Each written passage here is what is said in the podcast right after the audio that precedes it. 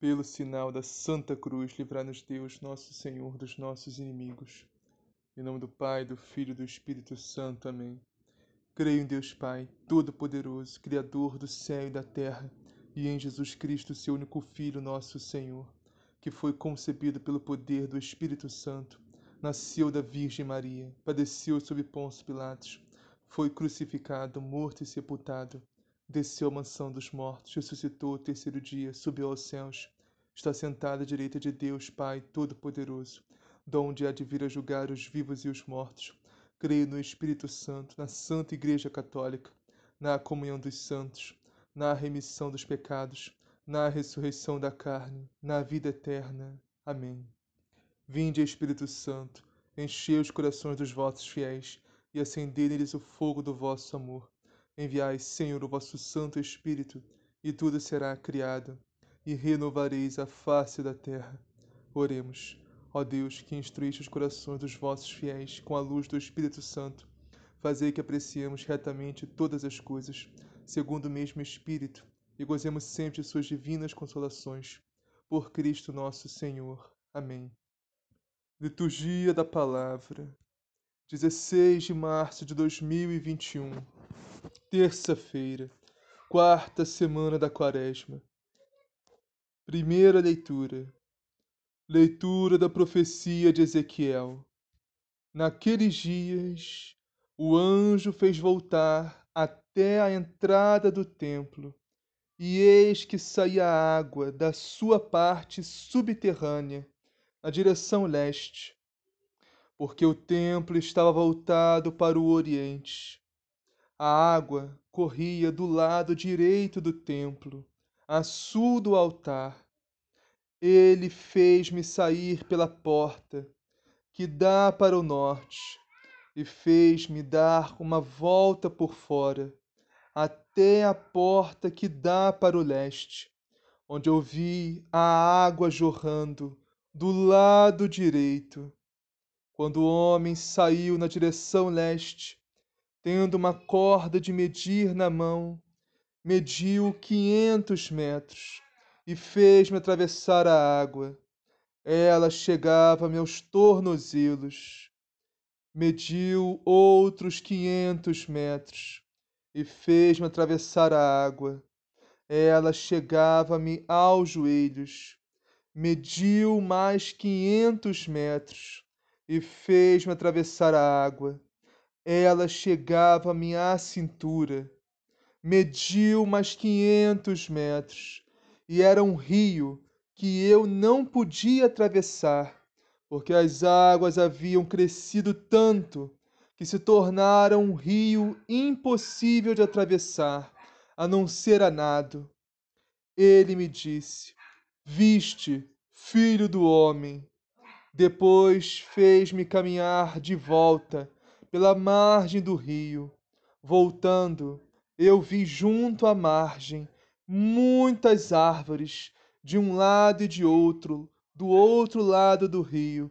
Então ele me disse: Estas águas correm para a região oriental, descem para o vale do Jordão, desembocam nas águas salgadas do mar e elas se tornam saudáveis. Onde o rio chegar, todos os animais que ali se movem poderão viver.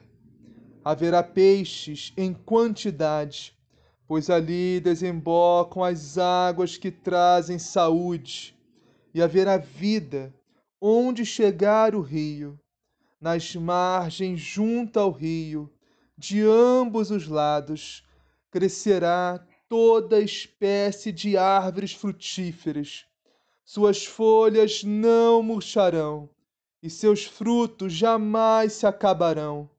Cada mês darão novos frutos, pois as águas que banham as árvores saem do santuário. Seus frutos servirão de alimento e suas folhas serão remédio. Palavra do Senhor, graças a Deus. Salmo responsorial.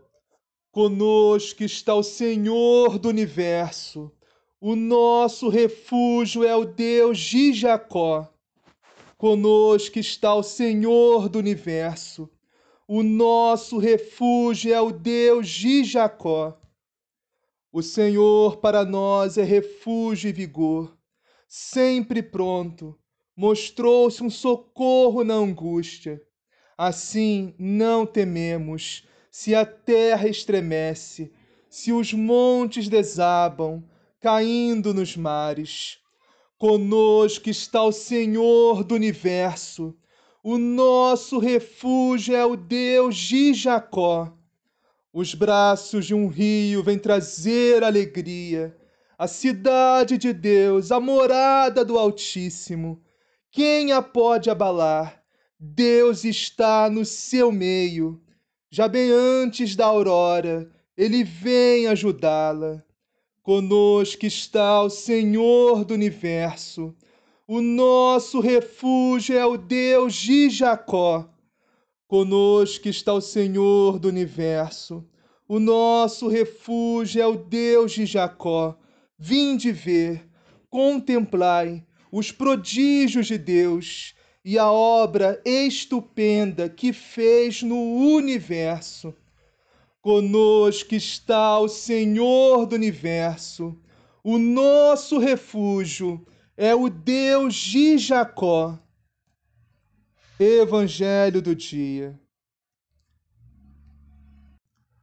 Houve uma festa dos judeus e Jesus subiu a Jerusalém. Existe em Jerusalém, perto da porta das ovelhas, uma piscina com cinco pórticos, em hebraico chamada Betzata. Ali ficava deitada uma multidão de doentes, cegos, coxos e paralíticos. Encontrava-se ali um homem enfermo, havia trinta e oito anos. Jesus o viu ali deitado e sabendo que estava assim desde muito tempo, perguntou-lhe: Queres ficar curado? O enfermo respondeu: Senhor, não tenho quem me leve à piscina quando a água se movimenta. Quando estou chegando, outro desce antes de mim. Jesus lhe disse: Levanta-te pega a tua maca e anda. No mesmo instante, o homem ficou curado, pegou sua maca e começou a andar. Aquele dia, porém, era sábado. Por isso os judeus disseram ao homem que tinha sido curado: É sábado, não te é permitido carregar tua maca. Ele respondeu: Aquele que me curou disse: Pega tua maca e anda. Então lhe perguntaram: Quem é aquele que te disse: Pega tua maca e anda? Todavia, o que fora curado não sabia quem era, pois Jesus se afastara por haver muita gente no lugar. Mais tarde, Jesus encontrou o homem no templo e lhe disse: Olha, estás curado. Não peques mais, para que não te aconteça coisa pior. O homem saiu e contou aos judeus que era Jesus quem o havia curado. Por isso, os judeus começaram a perseguir Jesus, porque fazia tais coisas em dia de sábado. Palavra da salvação. Glória a vós, Senhor. Meus irmãos e minhas irmãs, a liturgia de hoje, o evangelho de hoje nos fala da crucificação, da Páscoa de nosso Senhor Jesus Cristo. Mas não de maneira explícita, ou seja, não lemos Páscoa, crucificação no evangelho nem nas leituras, mas sim de maneira implícita. Vamos observar isso. O Evangelho está em João, capítulo 5, versículos 1 a 16. E na primeira leitura também, que está em Ezequiel, capítulo 47, versículos 1 a 12, também nos fala sobre a Páscoa do nosso Senhor. Então vamos focar no Evangelho e pincelar alguns trechos dessa primeira leitura também, que é lindíssima. O Evangelho começa assim: Houve uma festa dos judeus e Jesus foi a Jerusalém. Isso, meus irmãos, é algo muito característico no Evangelho de São João. Jesus sempre sobe às festas dos judeus. Jesus sempre aparece nas festas judaicas. Festas essas que não tinham mais sentido diante de Deus. Festas vazias, ocas, sem unção que não levava as pessoas a Deus, nem derramava as graças de Deus nas pessoas, como vamos ver no decorrer desse evangelho. Então Jesus subiu à festa judaica. Existe em Jerusalém, perto da Porta das Ovelhas, uma piscina com cinco pórticos chamada Bethseda, em hebraico. Então, Jerusalém tinha um local chamado que era Porta das Ovelhas, que era onde as ovelhinhas entravam no templo para ser sacrificadas que eram ritos e sacrifícios que não agradavam mais a Deus, porque eram sem amor, sem misericórdia, sem contrição de coração, sem arrependimento. Eram apenas práticas exteriores. Não existia sincera conversão. Aqui, meus irmãos, já podemos encontrar a primeira referência à paixão de Nosso Senhor, a Páscoa dele. Porque Jesus é, entre aspas, a ovelha de Deus, ou seja, o cordeiro de Deus, que verdadeiramente tira o pecado do mundo. Jesus é o verdadeiro sacrifício. Sacrifício perfeito, santo e agradável diante de Deus. E perto dessa porta das ovelhas havia uma piscina, uma piscina chamada Betseda. Betseda em hebraico significa a casa da misericórdia. Mas Jesus, meus irmãos, é a verdadeira misericórdia encarnada de Deus. E essa piscina tinha cinco pórticos, ou seja, as cinco chagas de nosso Senhor Jesus Cristo. Continuando o Evangelho, muitos doentes ficavam ali deitados, cegos, coxos e paralíticos. De fato, o anjo descia de vez em quando e movimentava a água da piscina, e o primeiro doente que aí entrasse, depois do borbulhar da água, ficava curado de qualquer doença que tivesse. Então, meus irmãos, o Evangelho nos relata que essa piscina, Bethsaida, realmente tinha poderes miraculosos agindo ali. Que de vez em quando o anjo descia e se banhava ali naquelas águas. E com isso ficava ao redor da piscina muitos doentes, coxos, paralíticos, na esperança de serem curados por essas águas milagrosas. Então eles tinham que esperar a água borbulhar, né, que significava que o anjo estava ali, ou tinha acabado de estar ali, e o primeiro que entrasse na piscina após a água borbulhar ficava curado. Então, muito provavelmente eles tinham que correr, né, meus irmãos? Tinham que ver a água borbulhar ou escutar e correr para entrar na piscina. Mas eu fico imaginando como é que o cego ia ver a água borbulhar? Como é que o, o coxo ia correr? Paralítico, então? Que situação triste, né? Que situação difícil essa, meus irmãos. Mas essa piscina era toda a esperança deles.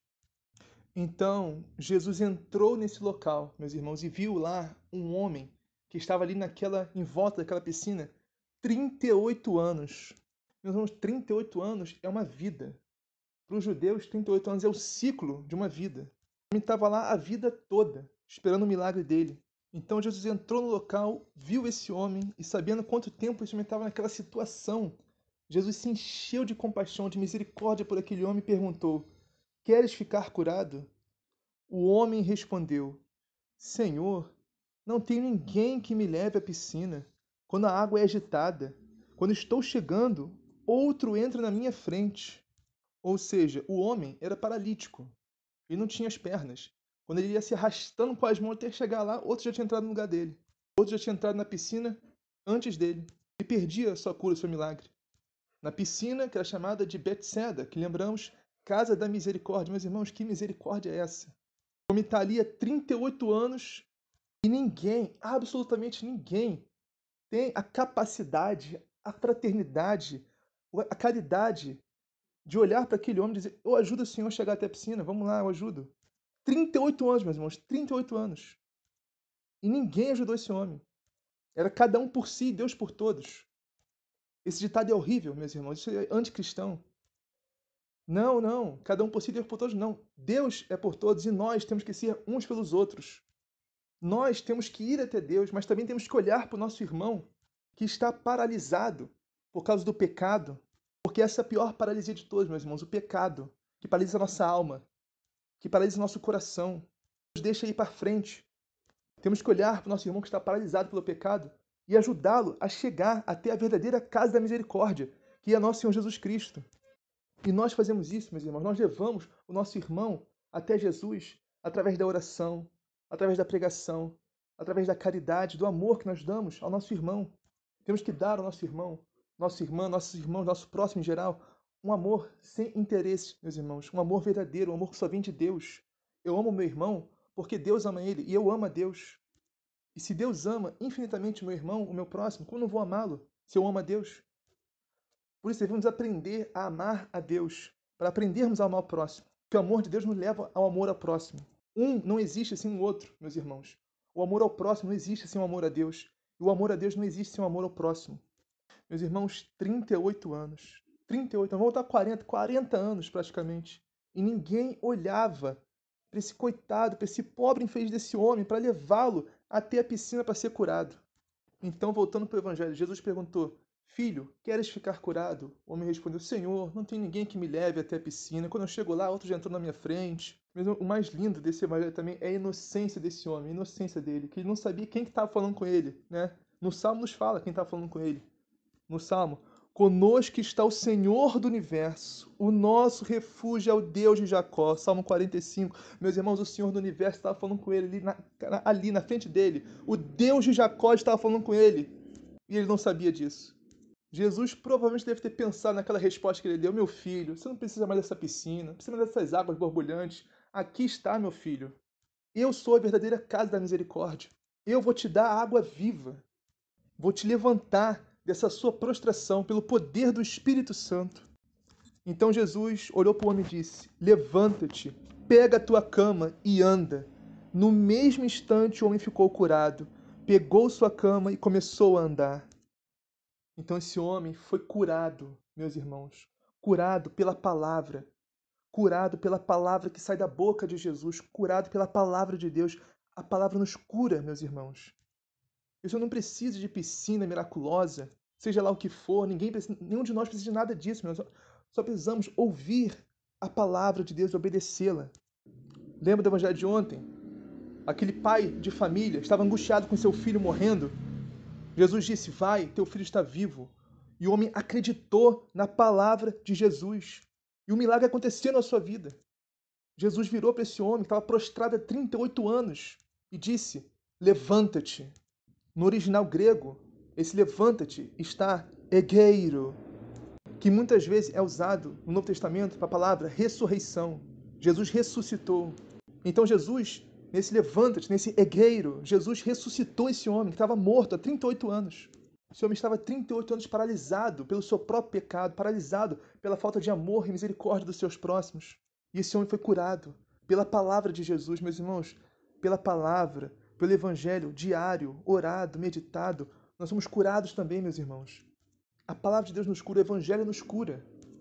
Então, continua o Evangelho, era dia de sábado, né? Então, os judeus viram um homem carregando a maca e disseram: Ô, oh, oh, é dia de sábado, pode carregar a maca não. É porque podia trabalhar, essa é outra história que a gente vai falar depois. Então, não te, não te é permitido carregar tua cama. Ele respondeu: Aquele que me curou disse: Pega tua cama e anda. Olha que resposta maravilhosa, meus irmãos, que esse homem deu. Os fariseus, mestres da lei, os doutores estavam implicando com ele. É como se o Senhor estivesse falando: olha, ele mandou na doença e a doença foi embora. Ele mandou pegar a cama e carregar ela e ir andando. Eu vou fazer isso também. Quem sou eu para desobedecer? E eu vou obedecer vocês por quê? Que nunca fizeram nada por mim. Eu vou obedecer o homem que me curou.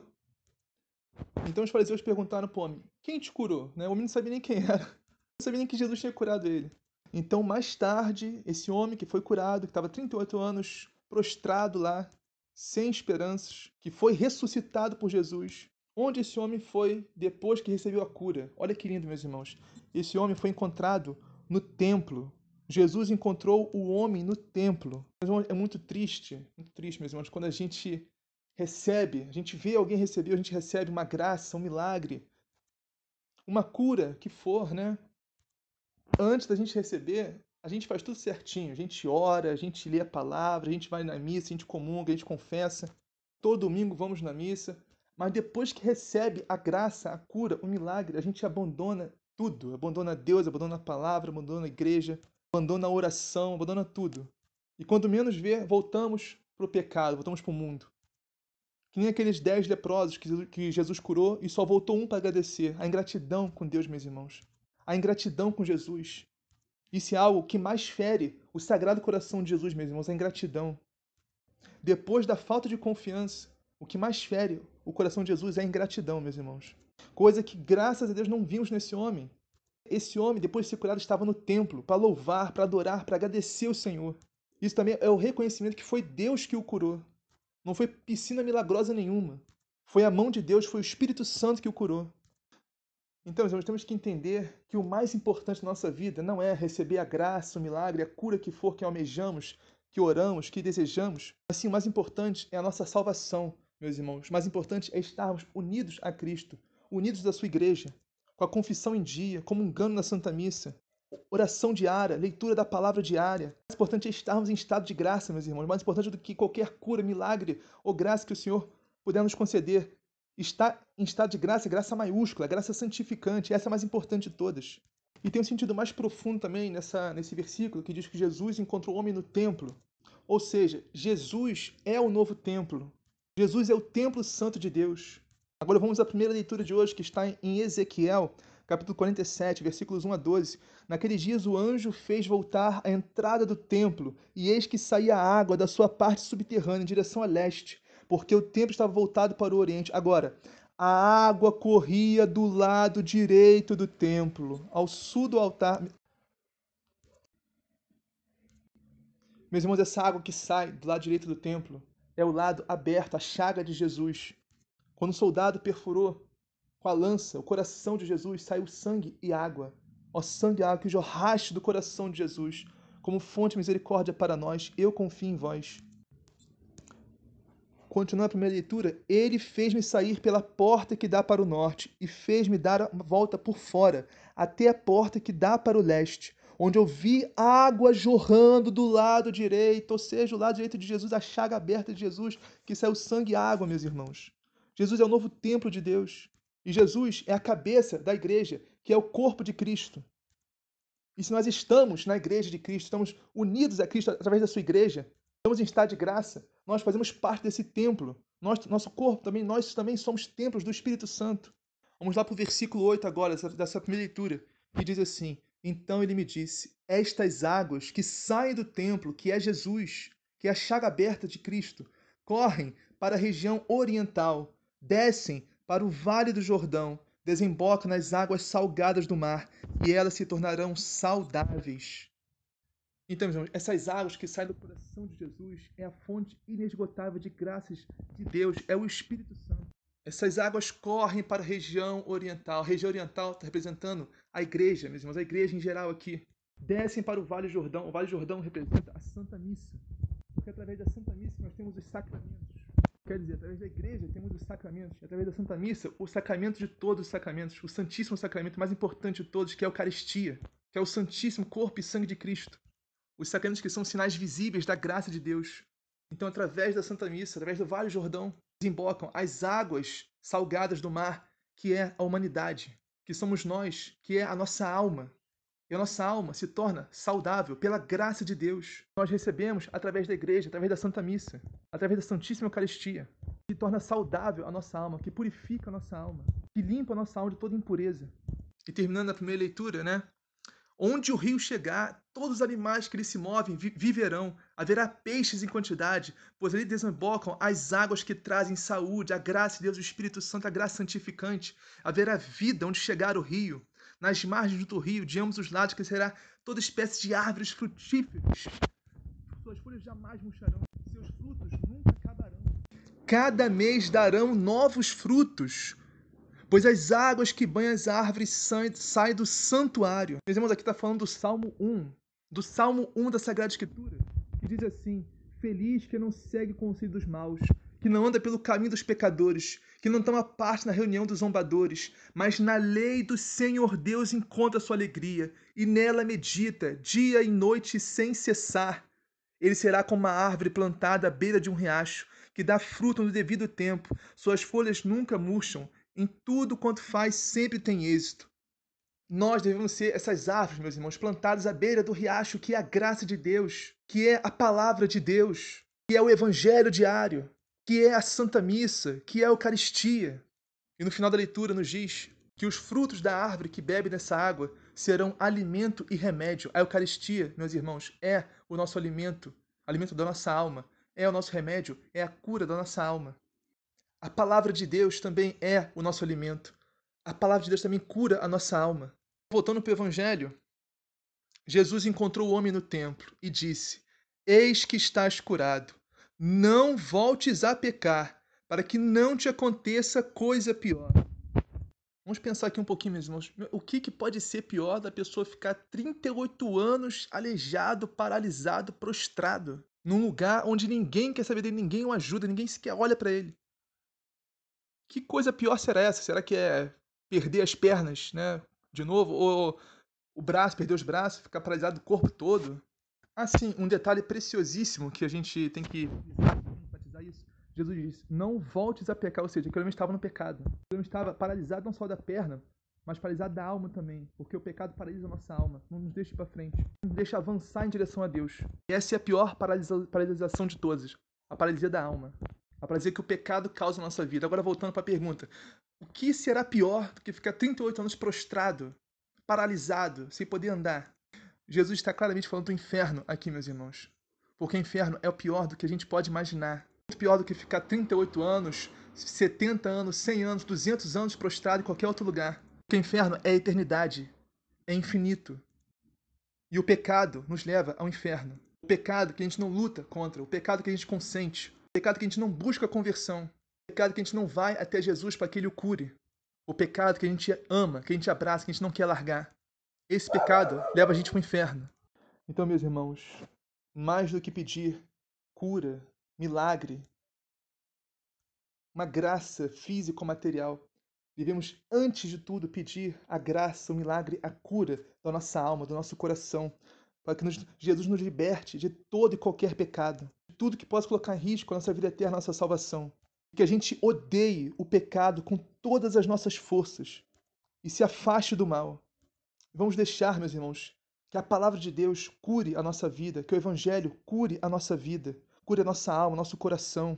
Que os sacramentos, que a confissão regular, que a Santa Missa aos domingos, no mínimo, que a Santíssima Eucaristia, como lugar de Jesus Eucarístico, cure também a nossa alma, nosso coração, para que tenhamos um coração e uma alma que odeie o pecado com todas as forças e ame a Deus acima de tudo e todas as coisas. Assim seja. Amém.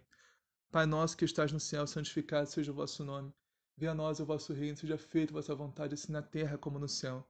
O pão nosso cada dia nos dá hoje, perdoai as nossas ofensas, assim como nós perdoamos a quem nos tem ofendido. E não os deixeis cair em tentação, mas livrai-nos do mal. Amém. Ave Maria, cheia de graça, o Senhor é convosco, bendito sois vós entre as mulheres, Bendito é o fruto do vosso ventre, Jesus. Santa Maria, Mãe de Deus, rogai por nós, pecadores, agora e na hora de nossa morte. Amém. Glória ao Pai, ao Filho e ao Espírito Santo, assim como era no princípio, agora e sempre, por todos os séculos dos séculos. Amém.